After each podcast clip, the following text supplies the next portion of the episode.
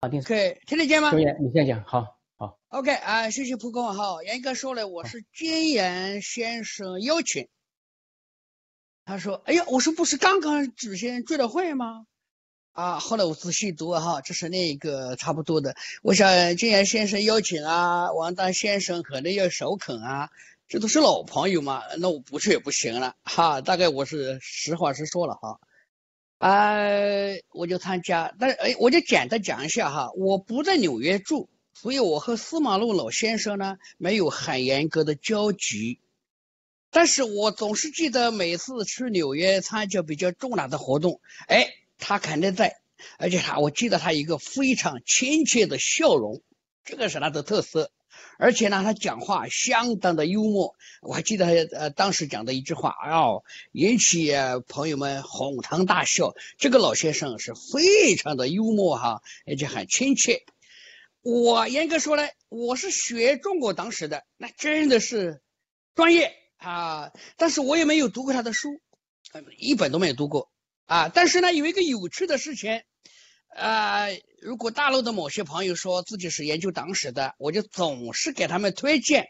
我说你去查一查呢，有一个真正的掌握一手材料的党史专家，叫司马路老先生。后来还有几个人说：“哎呀，我们偷偷的看到那些文字，大大的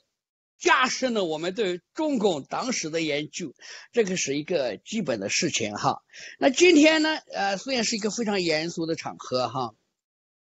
啊、我也可以讲讲两分钟。我知道每一次参加追悼会，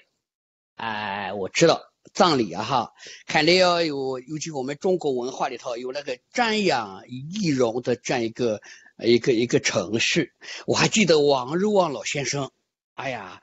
躺在棺材里头，我也见到。呃，然后是司马禄老先生，一百零三岁，躺在棺材里也见到。虽然我是个牧师，参加很多的葬礼哈，但是每一次见到这样的画面，必然会引起我很多的思想。当然是从神学方面去考虑，考虑到这个人的存在主义状态。啊、我再讲一分钟哈，有一个故事我永远不忘。有一次我刚刚加入美国军母军团的时候，去参加一个军队战士的葬礼，是第一次。躺在棺材里的是一个年轻的，那个二十八九岁的海军陆战队战士，因为什么原因去世我不知道，啊，穿的是全身的制服躺在棺材里，我是第一次看到，看了那个图像以后，我半年之内晚上必须要开灯才可以睡觉啊，半年多一年多，那个图像几乎每时每刻的出现在我们这个大脑里头。上一次司马老鲁先生去世啊，我我们怀着崇敬的心情瞻仰他的害里，但也不是害怕了哈，呃，是说这个人呢，我可以一个比较强的图像记，于是呢，我就联想到老先生啊是了不起的。刚才还有朋友说他是在十八九岁、二十岁的时候，就能够做出那样一个决断。这样的人真是，你说真的，我们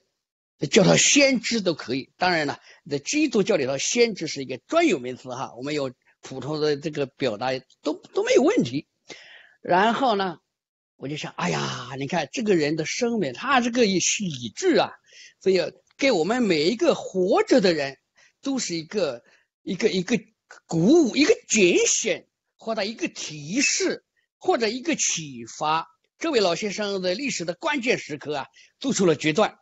啊，我们也经常处在很多历史的关头之中啊，所以当我们缅怀追追悼这位老先生的时候，真的是向他学到他的精神呐、他的那个的呃那种复杂的历史过程当中那种明智的决策。这个我们永远值得我们为他大写一笔啊！所以我也很非常崇敬、尊敬这位老先生。呃，最后一句就是，